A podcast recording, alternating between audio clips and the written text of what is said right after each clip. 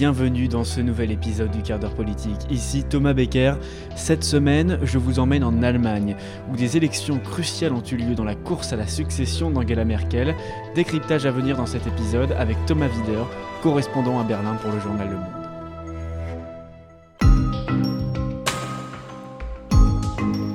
Empêtrée dans la pandémie de Covid-19, l'Allemagne est un des pays européens les plus touchés par la troisième vague. Les Allemands sont plongés dans la crise sanitaire et les responsables politiques sont sommés d'apporter des réponses face à cette vague qui inquiète. Angela Merkel a annoncé que si l'Allemagne restait à ce rythme de contamination, le pays atteindra en quelques semaines les limites de la capacité de son système de santé.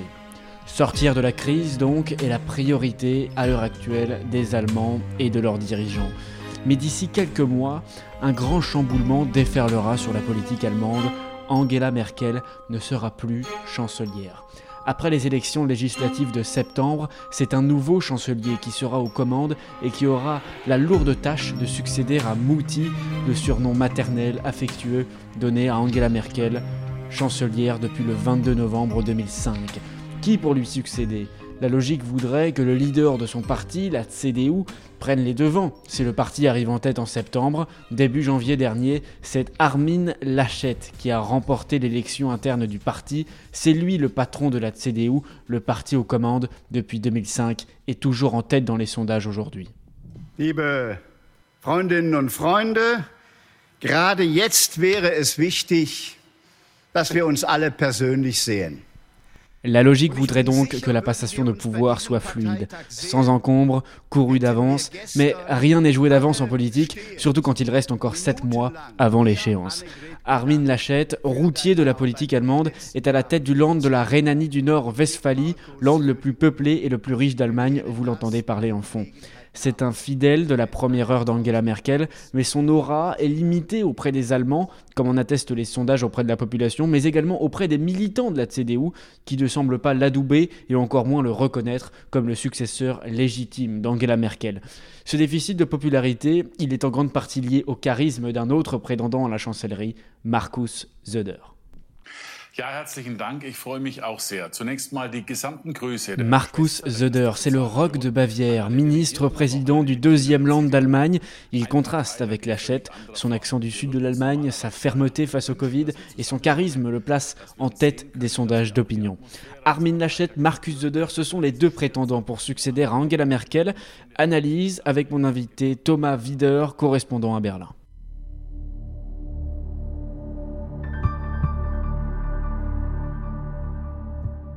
Bonjour Thomas Wider.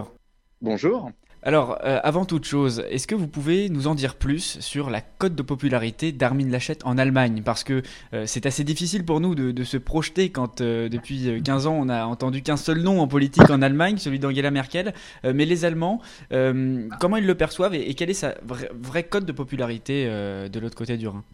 Alors c'est un peu le, talon d'Achille euh, de Armin Laschet, cette, cette popularité, parce que euh, quand on interroge les, euh, les sympathisants du, du, parti, du parti conservateur, euh, ça a été fait là récemment par par le par le Spiegel il y a trois quatre trois quatre jours.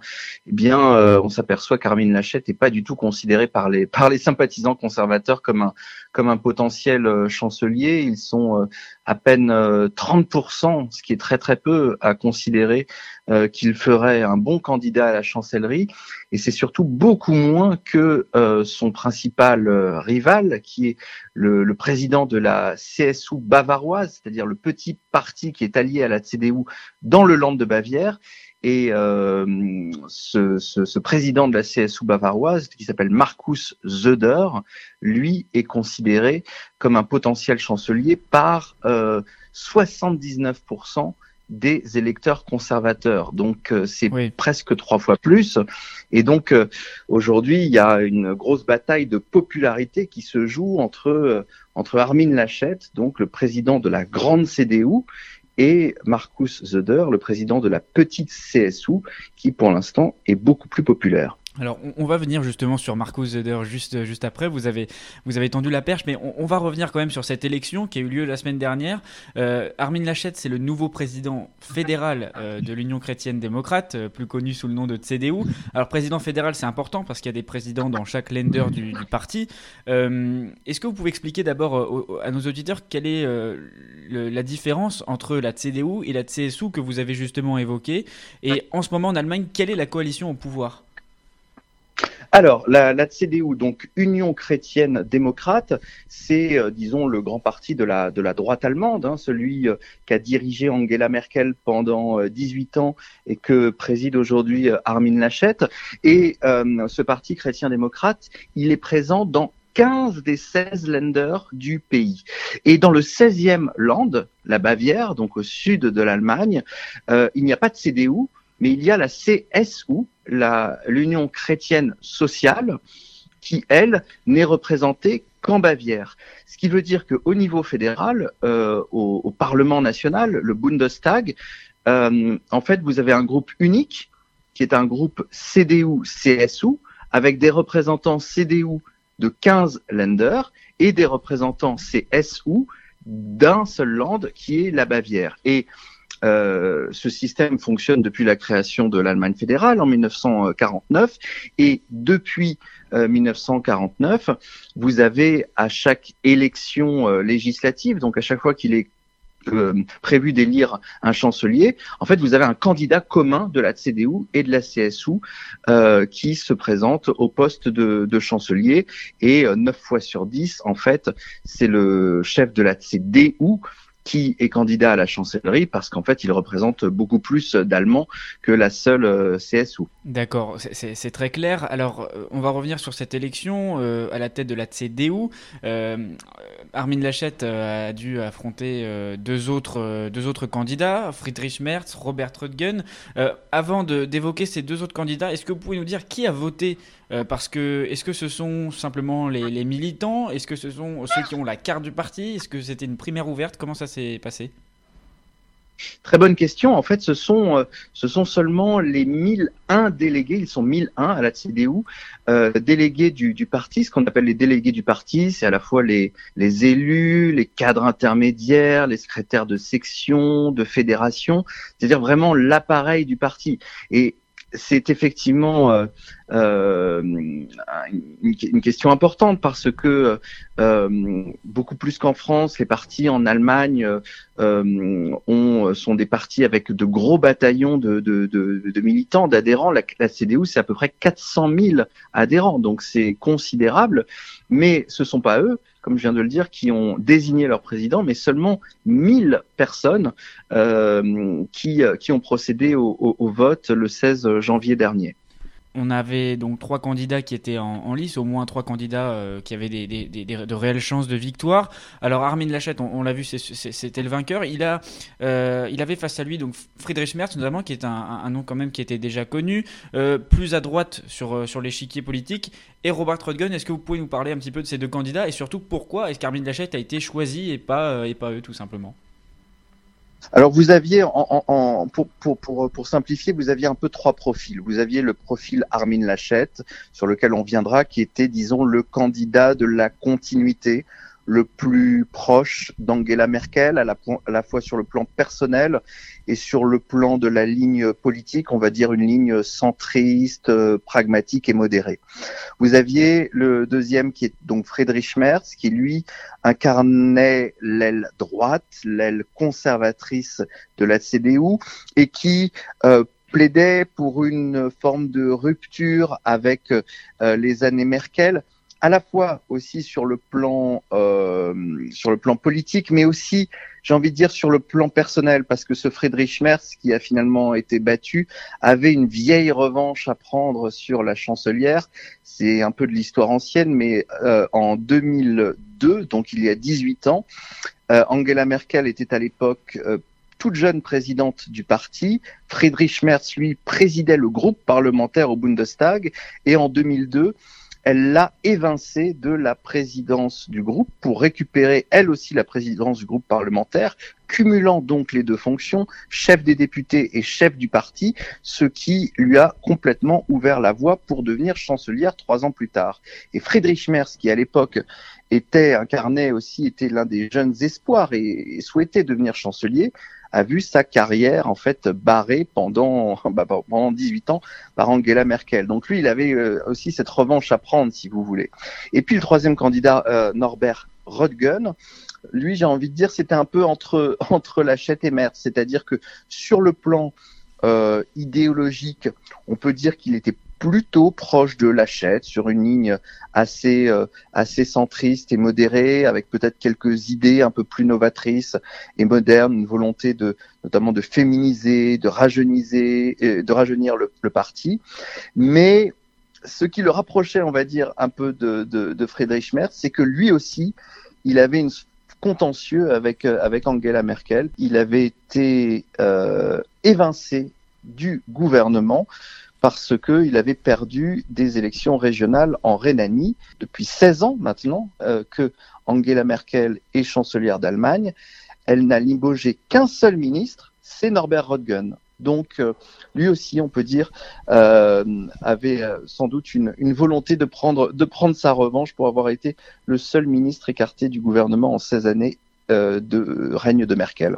Norbert Röttgen, oui, pas Robert, comme, comme je l'avais dit au début de l'épisode. Euh, vous nous l'avez dit, euh, Angela Merkel n'avait donc pas que des amis, mais finalement, euh, c'est quasiment une nouvelle victoire pour elle. Si vous nous dites que c'est encore un proche qui, a, qui, a, qui, prend sa succession et qui, fait, qui met un pied de nez à, ses, à ses deux rivaux qui lui voulaient, qui, qui sa peau, quasiment, après 15 ans au pouvoir. C'est Angela Merkel bis au pouvoir, alors, Armin Lachette?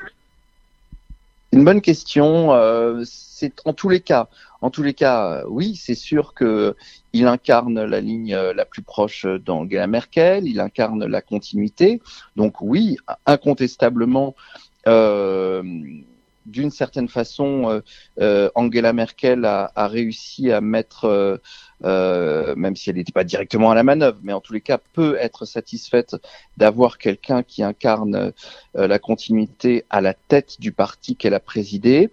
Après, euh, le, deuxième tour, le second tour entre Norbert Röttgen et Friedrich Merz a été très serré. Hein. Euh, Lachette, euh, pardon, entre Lachette et, et, Merz a été très serré. Lachette l'ayant emporté avec 52% des voix le, le, 16 janvier. Et du coup, c'est aujourd'hui tout, le défi pour Armin Lachette qui et qui va consister dans les semaines qui viennent euh, dans la perspective des élections de septembre, euh, qui va consister à euh, unifier ce parti qui, malgré tout, est quand même assez divisé. En quelques mots, est-ce que vous pouvez commenter ce petit surnom qui est donné à Armin Lachette en Allemagne, Armin le Turc Pourquoi? Parce que euh, euh, Armin Lachette euh, est donc quelqu'un qui a 59 ans, ce qui en fait pas non plus un perdreau de l'année. Il a commencé sa carrière politique dans les années 1990 en Rhénanie du Nord-Westphalie, qui est ce land où se trouvent les grandes villes de Düsseldorf, Cologne, Bonn, tout près des, des, des Pays-Bas. C'est le land le plus peuplé d'Allemagne. C'est un quart un quart de la population du pays à lui seul. Euh, donc c'est quand même et, il préside il préside le gouvernement régional de ce land depuis euh, trois quatre ans, mais il fait de la politique depuis depuis longtemps donc euh, dans cette dans cette région et en 2000, 2005 il avait été, euh, il était déjà jeune ministre euh, dans ce land et à l'époque il avait euh, noué des, des relations de confiance avec la, la communauté turque, d'où ce surnom d'Armin le Turc, qui, qui a même ces relations qu'il a même euh, euh, approfondies euh, quelques années plus tard en étant chroniqueur hebdomadaire dans l'édition allemande d'un des grands journaux turcs et où il commentait la vie politique et où il tenait voilà. Donc il a des liens qui sont importants avec la communauté turque qui est importante et nombreuse dans ce land de, de, de Rhénanie qui est un, land, un vieux land industriel où il y a une forte population immigrée. Thomas Wider, la, question est la suivante, parce que vous avez parlé de, Marcus Söder tout à l'heure, et on, y vient justement, euh, parce qu'on pourrait penser qu'Armin Lachette, euh, maintenant, est sur une ligne droite, lancée à pleine vitesse vers les élections législatives de, de septembre, mais vous l'avez dit dès le début de cet épisode, et c'est pas anodin, l'ombre de Marcus Söder qui pèse peut-être sur, sur son avenir il y a un sondage RTL qui, qui été tombé il y a, il, y a pas longtemps. 39% des Allemands jugent que le Bavarois ferait un meilleur candidat ou serait même le meilleur candidat de la famille chrétienne démocrate. Donc, euh, vous l'avez dit, ce rassemblement de la CDU et de la CSU, c'est bien plus euh, que, les, que, Carmine Lachette, par exemple. Euh, pourtant, dans le passé, il y a eu deux échecs. En 1978, en 2002, des, de candidats de la CSU qui ont visé la chancellerie.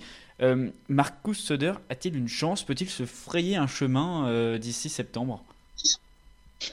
Alors, euh, bah c'est un peu la, la, grande question des prochaines semaines euh, en Allemagne. Euh, vous venez de le dire, depuis 1949, c'est seulement deux fois, c'est seulement à deux reprises que le candidat commun des chrétiens démocrates a été le leader de la CSU bavaroise. et les deux fois, il a perdu l'élection fédérale. Ceux qui sont les, disons, les partisans de Marcus Söder et ceux qui croient en ses chances disent, un, que l'histoire ne se répète jamais, ce en quoi ils ont raison, et que deux, il y a quand même un certain nombre de, d'éléments qui plaident aujourd'hui en, sa faveur. Pour être rapide, euh, d'abord, euh, Marcus Söder est un politicien très habile qui, il y a encore quelques années, euh, était sur une ligne extrêmement à droite, extrêmement conservatrice, flirtant même avec euh, euh certaines thématiques chères à, à l'extrême droite, sur l'immigration, sur la sécurité. Euh, comme c'est quelqu'un qui sent très bien euh, le rapport de force politique et puis j'ai envie de dire aussi le, le climat général, l'opinion, il a complètement viré de bord. Plus exactement, il s'est beaucoup recentré. Il a notamment pris conscience que les Verts, euh, notamment en Bavière, euh, montaient beaucoup et que il fallait pas qu'il laisse filer trop d'électeurs modérés vers euh, vers les écologistes. Et donc, il a mis de l'eau dans son vin, si on peut dire. Il a verdi son discours. Et euh, lui qui était sur une ligne très clivante est maintenant sur des positions beaucoup plus rassembleuses. Si on ajoute à ça, ça c'est le premier élément. Deuxième élément, la pandémie. Depuis le début de, de, de l'épidémie, Marcus Söder est celui qui a toujours, toujours, toujours campé sur la ligne de la plus grande fermeté, voulant toujours prendre les mesures de restriction, le premier, les plus fortes, et voulant toujours euh, relâcher la bride, assouplir, déconfiner le plus tard possible. Il se trouve que c'est la ligne aussi sur laquelle il s'est retrouvé avec euh, la chancelière, et c'était un peu la ligne inverse d'Armin Lachette, qui lui tout au moins, disons jusqu'à l'automne. Depuis, ça a un peu changé, mais c'est toujours positionné dans, un peu sur le créneau inverse. Or, il se trouve que euh, l'opinion publique a toujours préféré la ligne de soutenu, la ligne de la prudence plutôt que la ligne de l'assouplissement.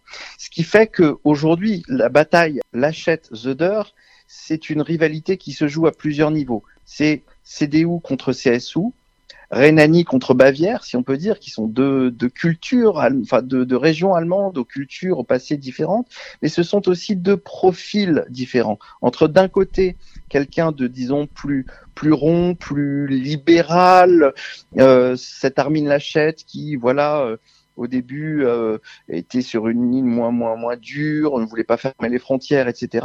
Et puis un Zoder, le Bavarois, plus ferme, d'une certaine façon plus plus autoritaire, plus volontariste.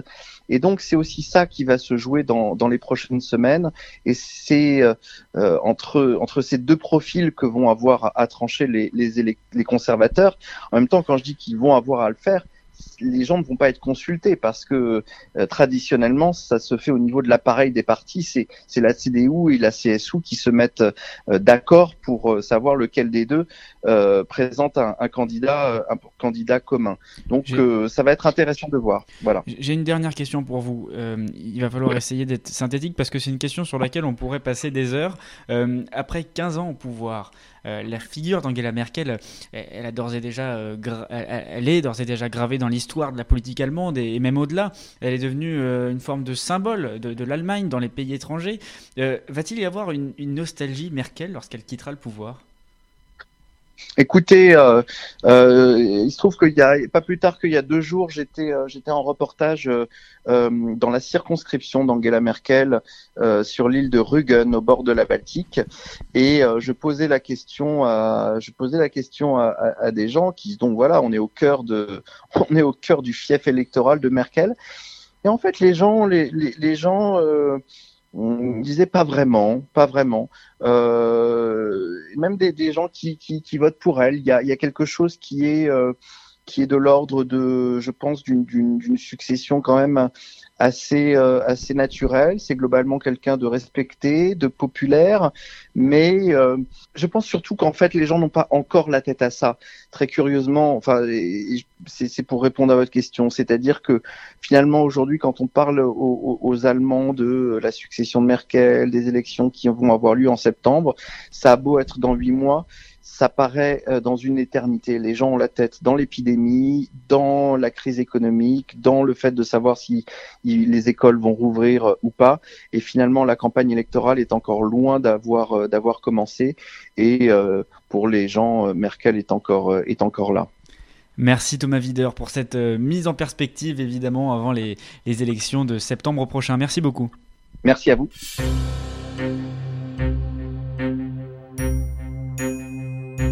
La course sera serrée, tendue jusqu'au bout, nous l'avons compris.